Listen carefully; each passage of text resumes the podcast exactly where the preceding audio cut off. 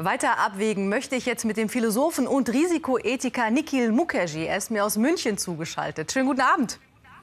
Guten Abend, Frau Perkovic. Schon im Frühjahr, als die Gesellschaft runtergefahren wurde, da wurden Menschengruppen priorisiert. Systemrelevante durften mehr. Und jetzt beim Impfstoff sehen wir es wieder. Risikogruppen bekommen eher diesen Impfstoff und Menschen, die sich um diese Risikogruppen kümmern und systemrelevante. Ist das ethisch okay? Ja, das ist ethisch ähm, völlig in Ordnung. Äh, und zwar deswegen, weil wir müssen uns auch ein bisschen auf die Prinzipien äh, besinnen, die gelten in einer schwierigen Lage wie dieser. Nämlich, dass es äh, wichtig ist, denjenigen zu helfen, die die schwächsten Glieder in der Gesellschaft sind.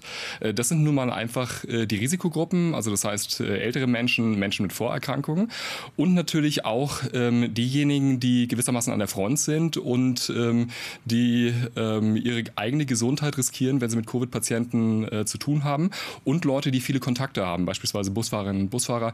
Äh, ich habe da nichts äh, dagegen. Ich denke nur, dass man auf die empirischen Fakten achten sollte und schauen sollte auch, ähm, was sind denn eigentlich die Spezifika des Wirkstoffes, ähm, wie genau wirkt der und bei wem wirkt der und unter Umständen kann es sein, dass wir herausfinden, dass es bestimmte Gruppen gibt in der Gesellschaft, denen man den Impfstoff geben könnte, die das Risiko für alle Seiten noch weiter absenken würde. Und auch darüber wäre ich bereit zu reden. Dann kommen wir zum nächsten Konfliktpunkt. Was ist wichtiger, die Versammlungsfreiheit oder der Gesundheitsschutz?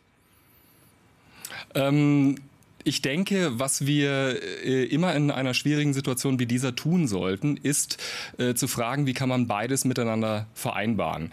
Die Situation, wie sie jetzt entstanden ist, durch äh, insbesondere die letzte Demonstration in Leipzig, ähm, äh, hat den Eindruck erweckt, dass ähm, wir das eine gegen das andere abwägen müssen. Aber ich denke, es ist durchaus möglich, ähm, Demonstrationen zuzulassen, allerdings unter ähm, Auflagen. Äh, jeder muss eine Maske tragen, jeder muss den Mindestabstand einhalten. Und wenn das nicht gewährleistet ist, dann kann man Demonstrationen noch abbrechen oder, oder komplett verbieten, ähm, ohne dass das Demonstrationsrecht derjenigen, die sich an die Regeln halten wollen, eingeschränkt wird. Also ich sehe hier keinen Abwägungskonflikt. Ähm, und wenn es einen gäbe, dann würde ich sagen, für einen sehr begrenzten Zeitraum ähm, wiegt das Recht Recht auf Gesundheit äh, zunächst mal schwerer. Kommen wir zum nächsten Abwägungskonflikt. Den sehen zumindest manche Liberale in Deutschland. Was muss der Staat regeln und was müssen Bürger selbstverantwortlich äh, tun dürfen? Ja, das ist eine klassische Frage, äh, die sich auf die Eigenverantwortung des Einzelnen richtet.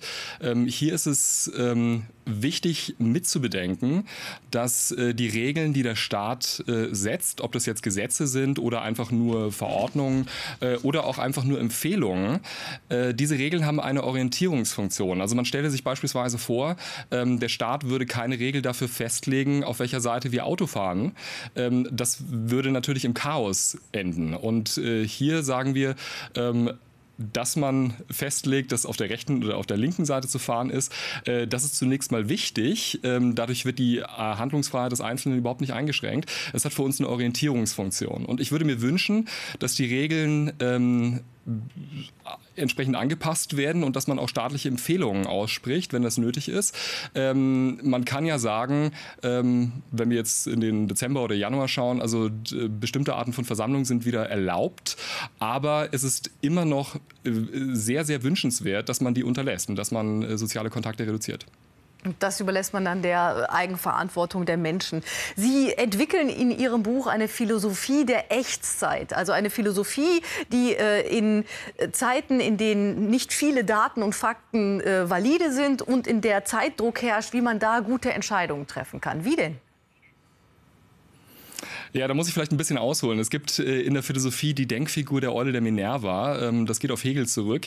Ähm, die Vorstellung, wenn man das sehr stark vereinfacht, ist, dass Philosophinnen und Philosophen erstmal äh, sich anschauen, wie sich die Weltgeschichte entfaltet und dann im Nachhinein aufschreiben, ähm, wie man das zu beurteilen hat. Adriano Manino und ich, wir haben in dem Buch versucht, äh, das gewissermaßen vom Kopf auf die Beine zu stellen und zu fragen, was kann denn man denn eigentlich als Philosoph oder als Philosophin sagen, wenn eine Situation Situation sich noch nicht komplett zu Ende entwickelt hat, wie beispielsweise jetzt diese pandemische Krise, ähm, und wo wir in einer Risikosituation uns befinden, wo wir nicht wirklich wissen, ähm, was die empirischen Fakten sind und was sind da die Prinzipien. Und das zentrale Prinzip, für das wir uns aufsprechen, ähm, das auch unsere Politikberatung informiert hat, ähm, die wir betrieben haben im äh, Februar bereits, ähm, das basiert eben auf dem Prinzip des äh, Hedgings bzw. der Risikoabsicherung. Also wir müssen uns vor allem fragen, was ist, um mit äh, Angela Merkel zu sprechen, das größte Unheil, das uns heimsuchen könnte und ähm, wie können wir uns gegen dieses Unheil absichern und wie hoch sind die Kosten dafür. Und wenn die Kosten im Rahmen sind, ähm, beispielsweise man hätte am Anfang der Pandemie gleich die Grenzen zumachen äh, müssen, dafür haben wir uns ausgesprochen, wenn wir das gemacht hätten, dann hätten wir einen großen Teil der Kosten ähm, der äh, Pandemie und viele Tode ähm, auch ähm, vermeiden können. Und äh, ja, das ist eine Illustration dessen, was wir dort vorschlagen unter dem Schlagwort Philosophie in Echtzeit. Und ganz am Ende des Buches äh, lösen Sie nicht alles und erklären nicht, wie man jetzt tolle Entscheidungen trifft, sondern Sie sagen, diese Krise ist vielleicht irgendwann vorbei, aber jetzt müssen wir auf noch was ganz anderes achten. Ganz kurz am Ende, worauf denn? wir sollten nicht den gleichen Fehler machen, den wir vor der Krise gemacht haben, nämlich uns nur auf Szenarien zu kaprizieren, die wir uns vorstellen können. Wir konnten uns ja vor der Krise auch nicht vorstellen, äh, dass es mal ein pandemisches Virus äh, gibt, das äh, unsere komplette Gesellschaft lahmlegt. Das ist in unserer Lebenszeit noch nicht so vorgekommen. Das kommt aber regelmäßig vor und daraus hätten wir lernen müssen.